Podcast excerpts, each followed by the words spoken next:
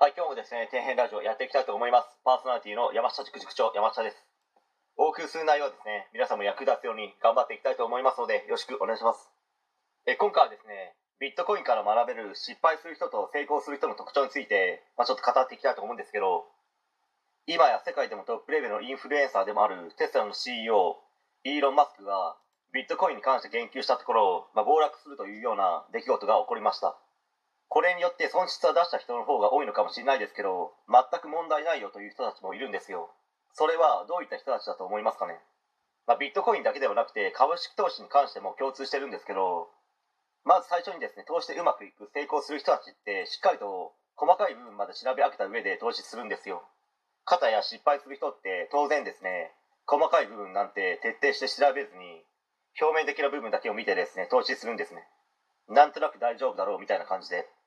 まあ、そして多くのインフルエンサーの方たちが買いと言ってるしこれからもですねインフルエンサーが上がると言ってるから大丈夫だという思考です。前にですねイーロン・マスクがビットコインを買うみたいなことを言ってから一気に跳ね上がったんですよ、まあ、そうなると投資で失敗する人は波が来たから今乗っとけみたいな形になり、まあ、高値をつかみそしてその後暴落して損をするという形です、まあ、自分も経験したことがあるので、まあ、こんなことが言えるんですけどね。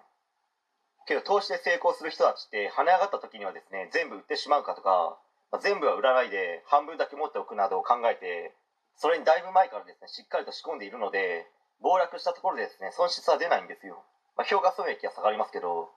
まあ、ですので何事に関してもですね成果の出し方って基本一緒で投資でうまくいく人たちは1をしっかりやって2もしっかりやるということをですねしながら成果を出しているんですよ。けど失敗する人たちは今盛り上がってるから今買わなければ損するとかという状態になり高値を掴んでしまって結局損をするという形です。まあ、分かりやすく簡単に言えばですね何も学ばないからそうなるんですよ。まあ、それは自分もそうでした。